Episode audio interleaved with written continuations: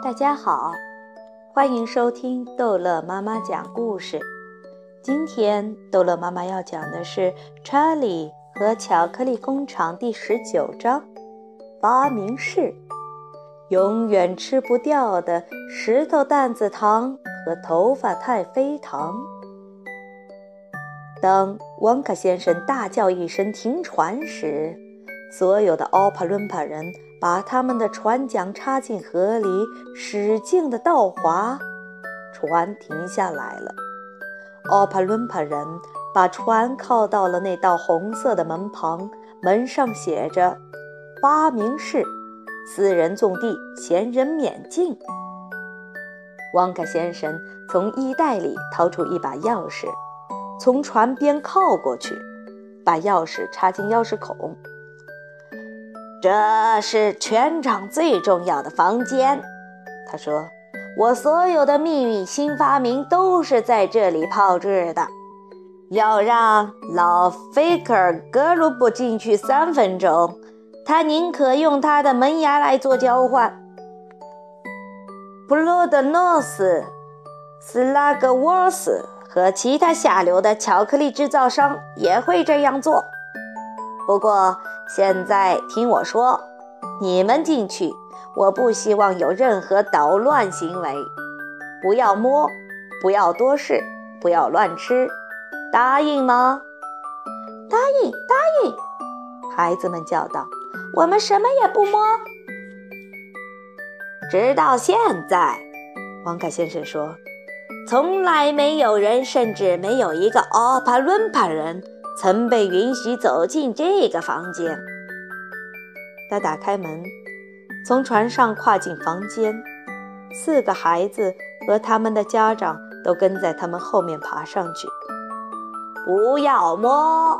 王卡先生叫道：“不要乱翻任何东西。”查理·巴克特环顾着他现在进来的巨大房间。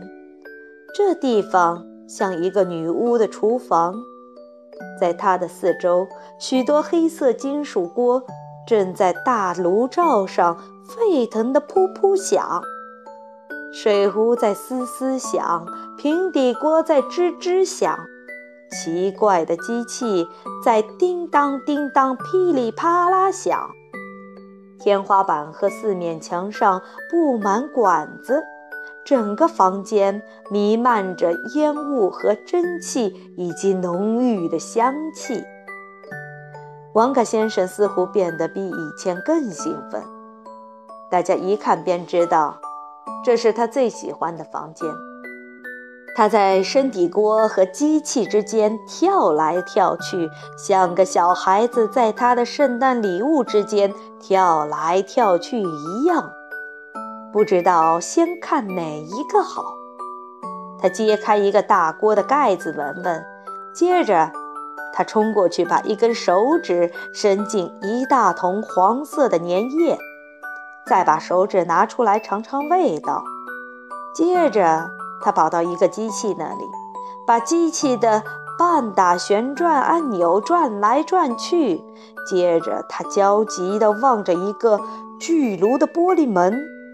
对看到的炉里的情况，高兴地搓着手，咯咯笑。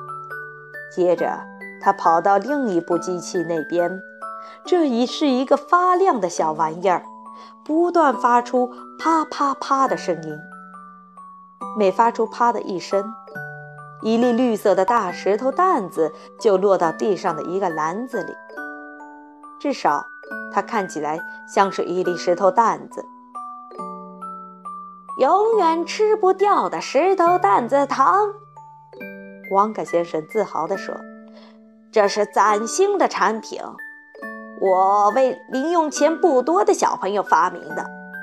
把一粒永远吃不掉的石头蛋子糖放进嘴里，匀了又匀，匀了又匀，它永远不会变小，就像口香糖。”维奥利特·布雷加的叫道。它不像口香糖，口香糖是嚼的。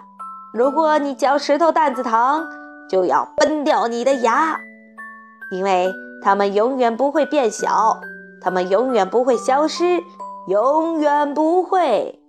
至少，我想他们不会。现在有一颗正在隔壁实验室进行实验，一个奥帕伦帕人正在吮着它，他已经不断的吮了快一年了，糖依然是老样子。汪克先生说：“现在看看这里。”汪克先生兴奋地奔到对面的墙边，接着说：“我正在这里发明一系列全新的太妃糖。”他在一个大深锅底旁停下，锅里盛满了很稠的紫色糖浆，正在冒着泡。小查理踮起脚，正好看到锅的里面。那是头发太妃糖，汪克先生叫道：“你只要吃一丁点儿，正好过半个小时，你的整个头顶就会长满厚厚一层新的柔软的秀发。”还长出唇子，还长出长胡子。胡子！维卢卡·索尔特叫道：“天哪，谁有胡子呢？”你长胡子正合适，王克先生说。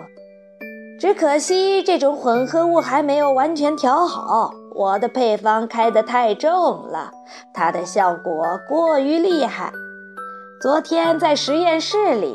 我让一个奥帕伦巴人试了试，一把黑胡子马上从他的下巴蹦出来，长得飞快，一下子就铺满了整个地板，像是一张胡子厚地毯。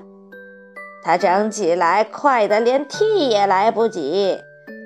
最后，我们没办法，只能用一台割草机在他的脸上割个不停。